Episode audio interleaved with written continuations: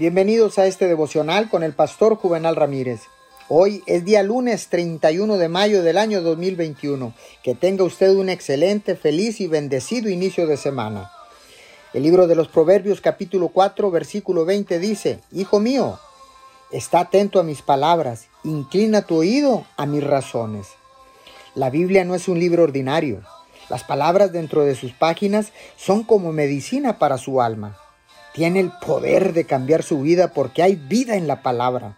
Y cuando descubre ese poder y la verdad de la palabra de Dios, comenzará a ver cambios en su vida que solo esta verdad puede atraer.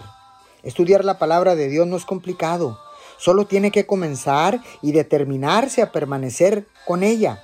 Cada vez que pase tiempo leyendo la Biblia, preste atención a lo que está leyendo y aprenderá algo que le beneficiará. Proverbios dice, Hijo mío, está atento a mis palabras. La palabra atento significa que preste atención y le dedique tiempo a algo. Atender a la palabra de Dios significa más que solo leerla. Se trata de estudiar, meditar y obedecer lo que dice.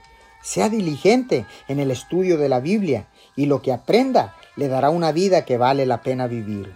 Señor, gracias, porque ahora sé que cada necesidad, cada situación difícil que yo tenga, puedo encontrar en tu palabra algo que me va a alentar y sé que resolverá todas mis situaciones en el nombre de Jesús. Amén y amén.